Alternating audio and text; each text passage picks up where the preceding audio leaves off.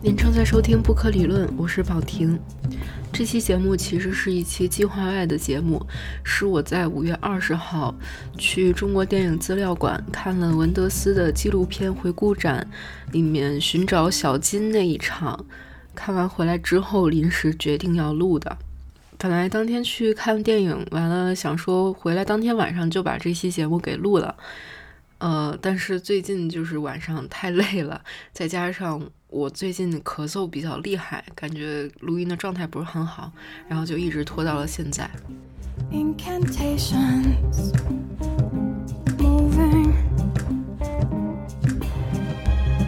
那就从我去看电影这一天开始说起吧。其实我去看这个电影，一开始并不是说想要录个节目，而是说它真的是对我个人意义上非常重要的一部电影。嗯，它可以说是我的后人类研究的一个起点。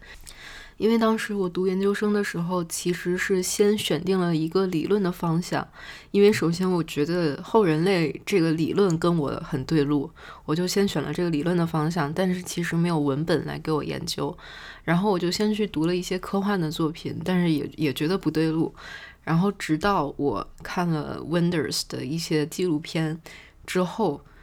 就觉得忽然有一种后人类的一些感觉出来了。然后最后呢，就是决定写 Wenders 的三部纪录片作为我的毕业论文，就是用后人类的理论去解读这三部纪录片。嗯，其中就是第一部就让我开窍、给我灵感的那一部电影，就是《寻找小金》。我一边录一边听自己的声音，觉得好像又是怪怪的，嗓子也不太好，因为其实一直到现在我的咳嗽也还没好。已经很久很久都没有好，所以好像确实是有一些影响的。总之，还请大家多见谅吧。嗯，话说回来，这部电影，嗯，所以它对我的意义非常的特别。嗯，所以我当时在写论文的时候，其实已经反反复复的看过这部电影无数遍了。当然，其实是网上下载的盗版的资源。嗯，然后呢？看到这次的影展里面有这一部《寻找小金》，所以我就想，无论如何，我也想在大屏幕上看一下这部电影。而且，就是这一部电影还有那个呃映后的一个座谈，就是导演本人还有梅峰导演的一个座谈啊。当然，搞到这场。电影票还有点小波折，就是我当时买票的时候，因为它是中午十二点开票，结果就晚了，我就大概十二点二十的时候才去买，结果只剩一张票。之后正当我要付款的时候，那一张票就没了。然后我后来就是一直在网上求票，求票就求不到。然后我记得价格最高的时候，在闲鱼上一张票原价六十块，在闲鱼上可以卖到二百八十块。然后我就觉得非常气，就是我不是气我自己买不到票，我是觉得黄牛怎么可以把票炒到这么贵？有时候我就在想，这个黄牛他不管倒卖任何类型的这种票吧，就是他高出来这个价格，他是期望人是以什么心理来接受他高出来的这个价格呢？比如说。呃，就是拿饭圈来举例吧，可能有一个粉丝，他非常的喜欢 TFBOYS，可能就是这种流量明星，他这种粉丝非常非常的多，那么可能他们平时为诶为偶像花的钱就是几千几千甚至几万几万的去花，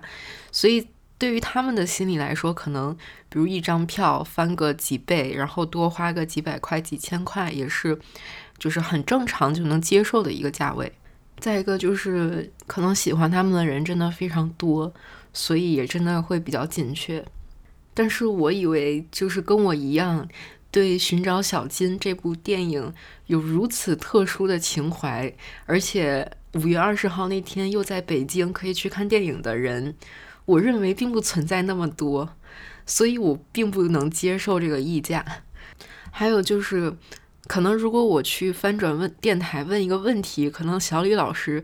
会比较好的解答这个问题，但是我心里就有总是隐隐的觉得，就是比如说看话剧啊、看电影啊，嗯，就是这类的门票，黄牛去倒卖，故意设置一个很高的价格，然后给想要欣赏他们的人设立一个价格上的门槛儿。我认为这个是非常不道德的。哪怕这个，比如说这个话剧的票真的很紧缺，比如我去看那个叶普盖尼奥涅金的那一天，就是我那张票其实是花九十九块买的，但是坐在我旁边那个人呢，他是跟黄牛买的，他说他好像花了四百多还是六百多才买的那个票。然后我就觉得就很为他感到不开心，倒不是说我们花不起那个钱，本来原价就不是很贵，再翻个几倍也不过最贵就几百块，就是人是为了来欣赏这样一个好的作品，就是不应该给他设置这么高的价格门槛。而如果比如说是去消费一个 TFBOYS 的，好像。给他设置一个很高的价格门门槛，我就没那么心疼。然后这个这个背后的心理到底是什么？我觉得我好像大概我们都可以懂，但是又说不清楚。总之呢，我就没有去买那个高价票。然后我也呼吁大家，以后有遇到同样的这种艺术类的演出啊，或者话剧或者电影的炒票的这个行为，咱们不要去助长它，不要去买。如果自己要转票呢，也最好是原价来转。总之呢，我就等到了最后一天，在当天上午吧，好像就是花加了二十块买了一张票，就最后还是加钱了。嗯，然后其实当天有好几个就是加了钱，本来加钱的卖家，然后又来找我说，就是他们其实还有票没有卖出去，然后问我来要不要，但是我说我买到了就不要了。嗯，反正就是也给大家在买票这方面提个醒吧。像我就是平时也偶尔会去看话剧的话，我其实有关注那个微博上有专门转票的那种博主，然后他的规矩就是说，你花多少钱买的，比如说我是花九折优惠买的，那我就是以九折优惠的价钱出，就是必须有你实际付款的那个截图，你是真的以那个价钱买的，就必须原价出。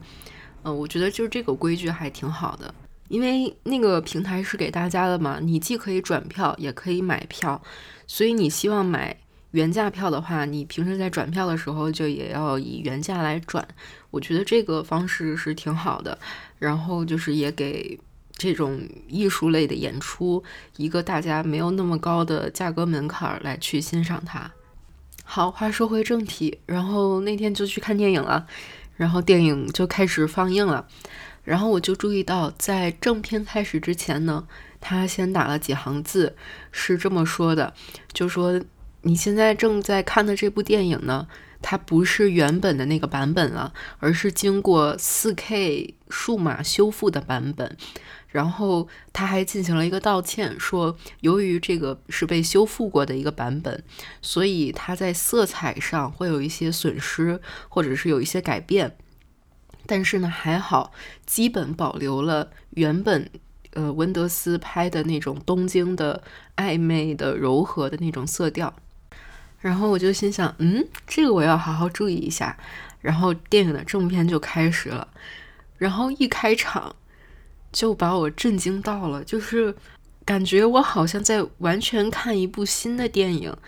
不光是色调上是新的，而且。就是整个的那种视听的感受就是不一样的，特别是那个音乐，我是第一次注意到这部电影它还是有配乐的。就电影有配乐这件事当然非常正常，但是我以前看的时候竟然完全没有注意到这件事儿。而我在电影院看的时候，电影里的音乐是非常有存在感、非常突出的，让我一下子就能注意到的。从内容上来说呢，电影的前几分钟对我来说也像是全新的一样。可能是因为这几年过去了，我的记忆也有点模糊了。然后随着可能进行了五分钟、十分钟左右，才变得开始熟悉起来。先来介绍一下这部电影吧，《寻找小金》呢，它其实只是一个中文的译名。这部电电影的 title 其实是 Tokyo Ga。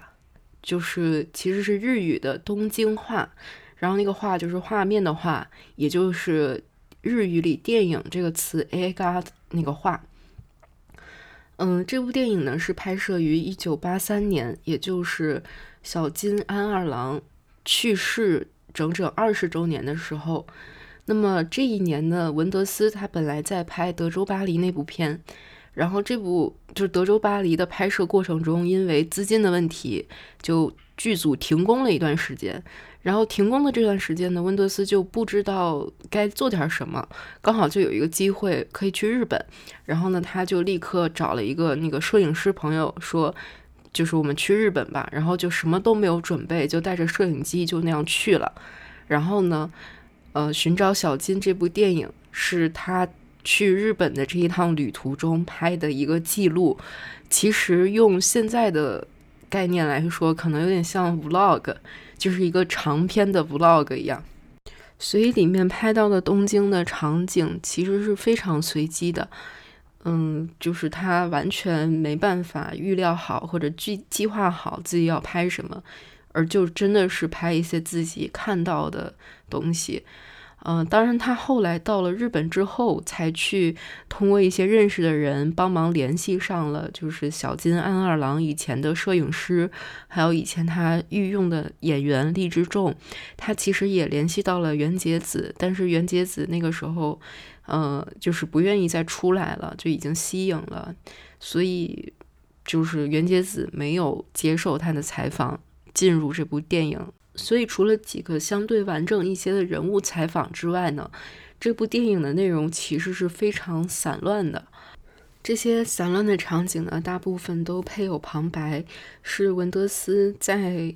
回到德国很久之后，在整理这些影像的时候自己写的一些感想，然后加进了一个像是这种日记式的、感想式的或者。呃，评论 commentary 式的叙述的音轨，我对文德斯的这种呃情感抒发的方式其实是非常熟悉的。就是其实我第一次接触文德斯的作品，其实不是他的电影，而是我上大学，可能就是大一大二左右的时候，在图书馆里面偶然发现了一本书，就是那本 Once 这本书也有中文版，叫一次图片和故事。它呢其实是非常散乱的日记式的一本书，里面有九十多张照片，这些照片都是在他旅途中还有工作中拍的一些照片。因为温德斯本人他也非常喜欢摄影，然后每一张照片下面配了一些文字，都是他的一些比如旅途当中的随想。嗯，当时我就把这本书从图书馆里面借出去了，然后看完以后，我就非常非常的受触动。就当时我还不知道这个人是一个导演，也没有看过他的电影，但是当时就非常喜欢那本书。然后，如果熟悉呃文德斯这种抒情方式的人，其实在《寻找小金》里面也可以看到很类似的抒情方式。不过那个时候我还在上大一还是大二，所以当时还。就是心理不太成熟吧，非常容易被这种比较文艺的东西打动。嗯，然后其实当我在看《寻找小金》的时候，打动我的东西完全不一样了。呃，就是不是那个感想本身，那个抒情本身打动了我，而是他寻找小金的这个方式让我觉得非常的好奇。我寻找到后人类能量的部分，其实也是在这个方式的环节，而不是内容本身的环节。那接下来呢，我就大概来说一说，呃，我是怎么用后人类的观点来理解这部纪录片的。就我的学术和哲学造诣也不是特别高，所以接下来说的可能有非常多不严谨的地方，大家就当就主要听个想法吧，就不要太抠细节啊。首先呢。呃，我用后人类理论来理解纪录片的一个前提是，我把后人类理论当做是，呃，关于存在的一种哲学，就跟任何其他的哲学一样，就好像现在有人觉得说后人类是关于，比如说探讨人机关系、探讨赛博格的一个很狭义的一个理论，但我觉得不是那样的，我觉得它也是关于 ontology，它是关于，呃，存在的。就像那个拉康和齐泽克，他们也认为精神分析这个学说是关于 ontology，关于存在、关于本体论的一个这么呃理论分支。这个道理其实是一样的。我觉得电影的中文译名《寻找小金》还是翻译的很好的，就是它这个其实是一个寻找的过程，这个完全没有错。而且他这个寻找是非常特别的，他的寻找好像是一场注定没有结果的寻找，因为他去的那个地方，他所寻找那个人已经去世了二十周年，然后二十年日本的变化已经非常大，然后他还是想就说想寻找他电影里面的一些感觉、一些踪迹。那么这个就跟我们传统的一些纪录片很不一样了。像我们看到的比较普通的纪录片，都是比如说我是这个是一个关于谁谁谁的纪录片，那我就直接去拍这个人他的生活日常，他的工作什么状态，他生活中是什么样子，或者比如说我就是关于一个。呃，比如说三河人才市场，那我直接就去三河去拍。我是关于什么地方的纪录片，那我就是当时当地记录他当下的这个状态。而当你时隔二十周年去找一个你根本不确定存不存在的东西的时候，这个组织信息的方式以及创造意义的方式，我觉得是非常 virtual 的，也就是非常后人类的。而且我觉得《寻找小金》这部电影里面最最有趣的部分，都不是关于小金的那一些部分，而就是他在日本的街头拍的那些镜头。如果把小金的生命看作是一个封闭的系统的话，因为他已经去世了嘛，他的生命已经不会再有改变了。那么文德斯面对的其实是一个开放的系统，呃，也就是一个变动中的、还正在变化的日本社会。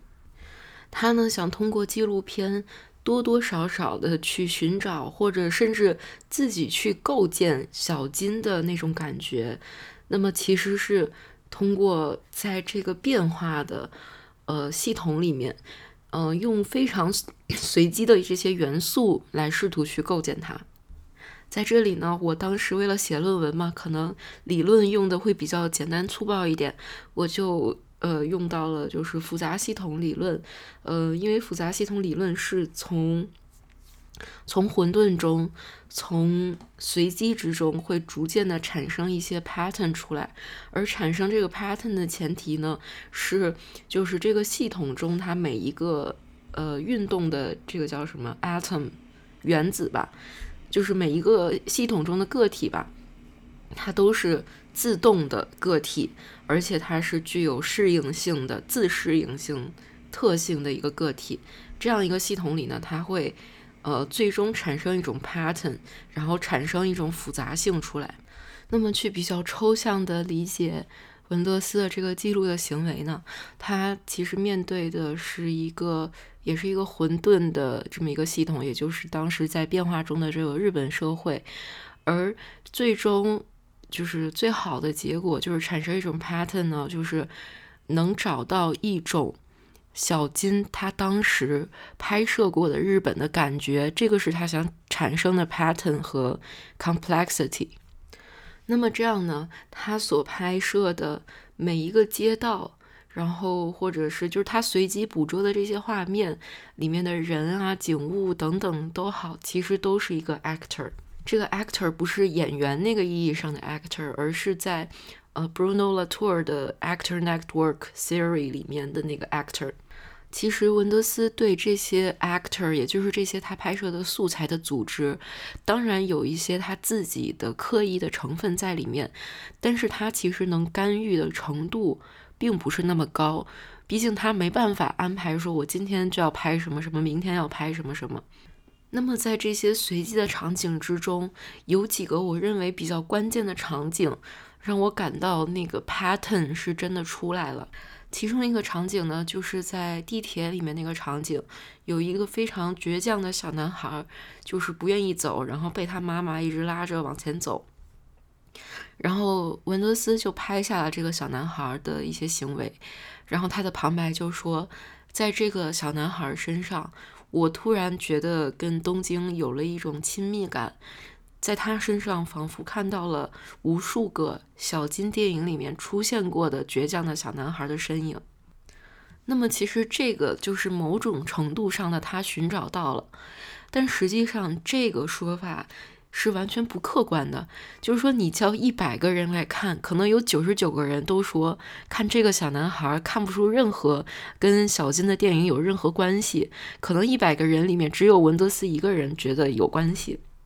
但这个其实无所谓，因为这个是他的寻找，他寻找到了，那么这个 pattern 其实就是产生了。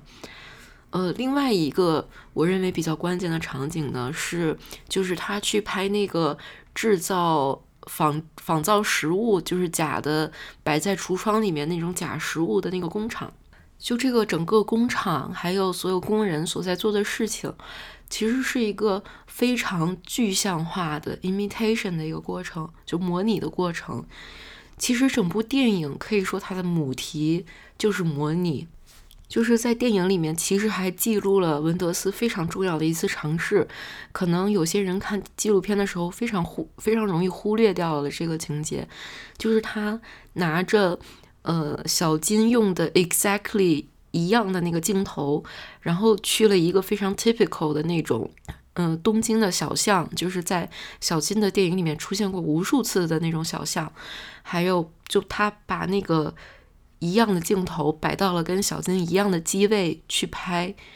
然后他想会制造出什么样的效果，是不是跟小金的电影一样？结果他拍出来发现他做不到，就他拍出来的完全不是小金的那种感觉。那。可以说这次模拟是失败的吗？我觉得也不全然是。其实就跟文德斯对那些仿造食物的态度是一样的，就是他其实看那些工厂里工人做那些假食物，他的态度是觉得这个真的非常好玩，很有趣。其实那个模拟的结果其实并不是那么重要，但是模拟的这个过程其实能产生非常多好玩的东西。他用小金的镜头拍出来的那一个东西，虽然一点都不像小金，但是也是他一次非常好玩的实验。接下来我要引入的一个理论呢，就是 agency。agency 一个不太精确的翻译呢，就是主体性。那么主体性也可以把它理解成，就是在这部在这个特殊情景下，可以理解成，嗯，他要寻找到小金的那个 agency，小金的主体性。那么，在在这个 distributed network 分布式网络的这个理论里面呢，agency 它是分布在网络的呃各处的，而不是一个集中的一个点。所以呢，它去跟这种随机的这些场景去拍摄，其实也是一种互动。然后所产生的其实是一些分散的 agency，它找到了。小金的这些分散的主题性，而不是一个集中的小金的主题性，而恰恰是因为小金的缺席，才使得这些分散的主题性可以被拍摄下来。因为如果比如说小金还活着，那他可能这部电影就全部围绕小金这个人去拍了。那么这个过程呢，其实就是把小金这个封闭的系统逐渐打开，打开成一个开放的系统。那么，这个 agency 这个主体性其实不仅存在在呃文德斯本人，还有就是他拍摄的所有的这些人，日本的人，其实也存在在他的摄像机本身。所有的人以及物件，他们其实都是 actor，然后进行互相的作用，呃，然后碰撞，产生出了一定的意义。所以不要把摄像机想象成说它就是被人控制的，因为当文德斯，比如说他去拿那个小金的镜头来拍的时候，其实他根本不知道会产生什么样的结果。其实可以把它想象成是摄影机它自己在拍，它是自动的。那么正是因为所有的这些人还有物件，就是一切的一切吧，所有这些 actor 都是自动的。然后他们互相之间产生关系，才产生了这部纪录片的意义。以上呢是我当时论文的一个观点，比较粗线条的一个叙述吧。嗯，然后关于寻找小金这个，其实我是我当时论文的一个 chapter，然后我又花了另外两个 chapter，分别写了呃皮娜这部电影，还有就是呃文德斯拍山本耀司的那部纪录片。但是说实话，其实我觉得我在写那两部电影的时候，有些理论用的其实比较牵强，嗯，但是呃，寻找小金这部电影，虽然我用的理论可能也有一些生搬硬套的痕迹吧，但可能，嗯，还是属于就觉得我我真的是觉得他给我那种感觉，所以我才那样那样去写。嗯，这大概是我对这部电影的一个理解。呃，然后接下来我想再补充一下，就是我五月二十号去看电影那天之后，不是有一个座谈吗？然后就是我可以可以带给大家 report 一下那个座谈里面大概是一个什么状况。呃，首先那个座谈真的我觉得办的是非常非常的不成功。就是首先是梅峰梅峰导演他问了几个非常基础的问题，然后。呃，Winders 他回答的就是关于《寻找小金》这部电影的一些基本的信息，然后发，然后他给的这些信息，其实我当时写论文的时候，就是全都是我已知的信息，没有任何一个新的信息。呃，然后当时那个场上的翻译有一个同声传译，那个人真的水平太差了，就是就是在场的观众里，只要懂英语的，抓任何一个人上去都比他翻译的好。就他甚至把 Paris Texas 这个电影翻译成了巴黎出租车，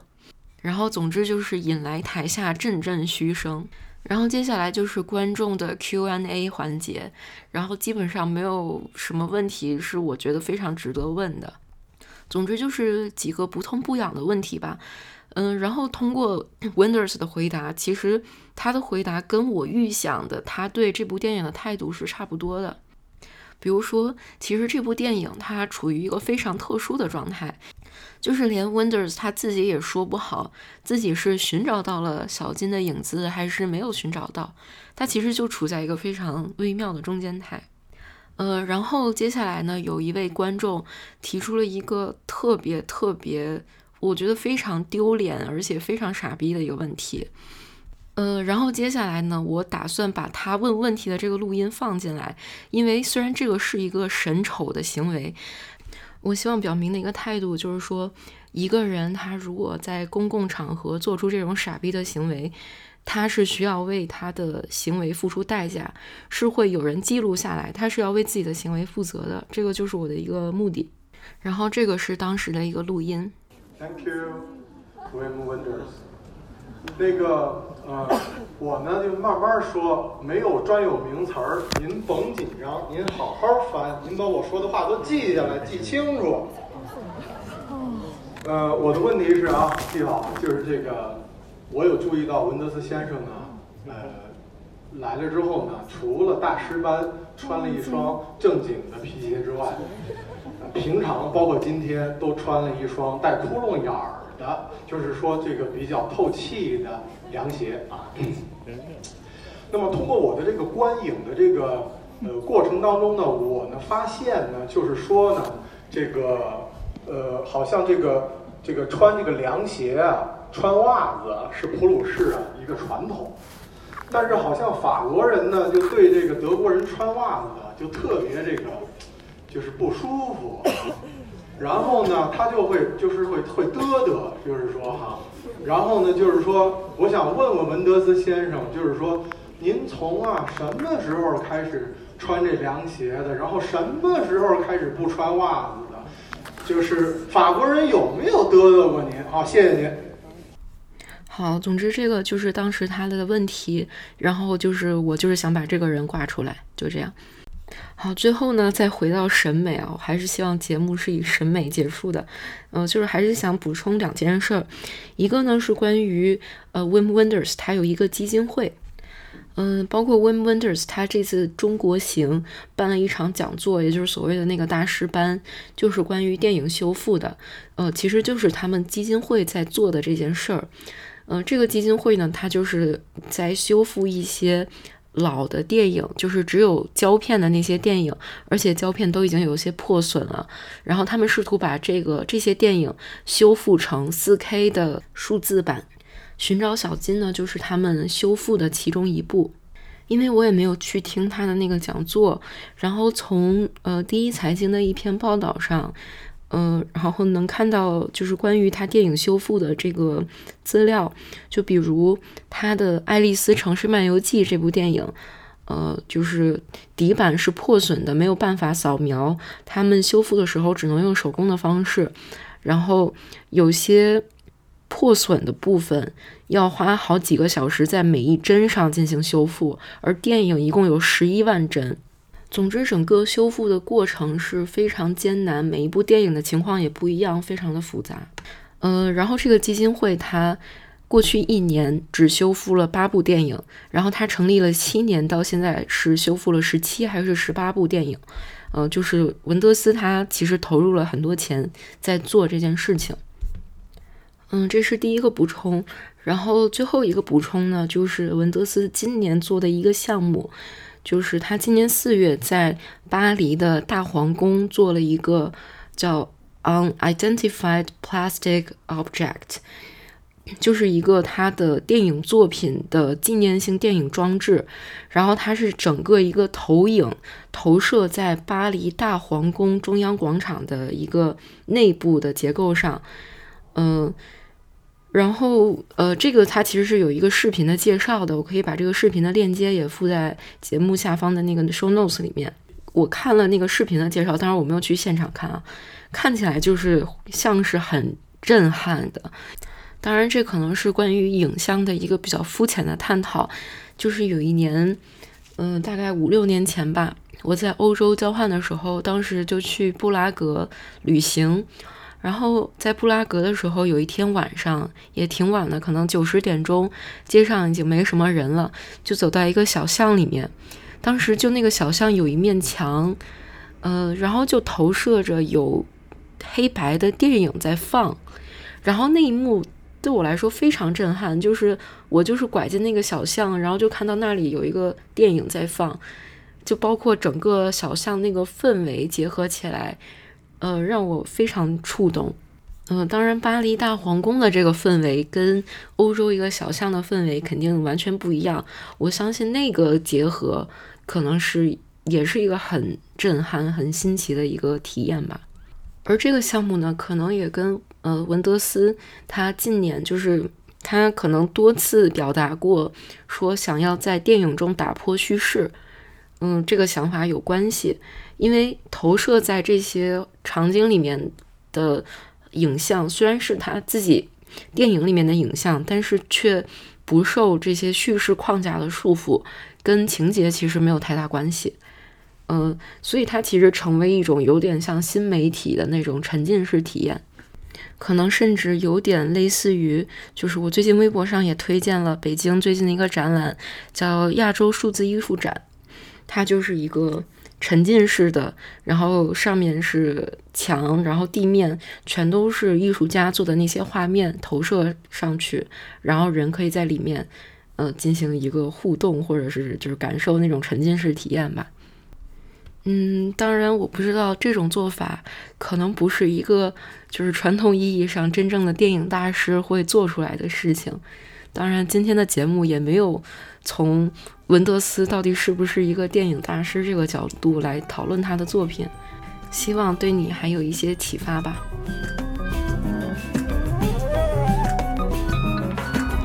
以上就是本期节目内容，如果有任何反馈建议，欢迎发送到邮箱不可理论的全拼 at outlook 点 com，同时赞赏的支付宝也是同样的邮箱。不可理论带你用理论理解生活，我们下期再见。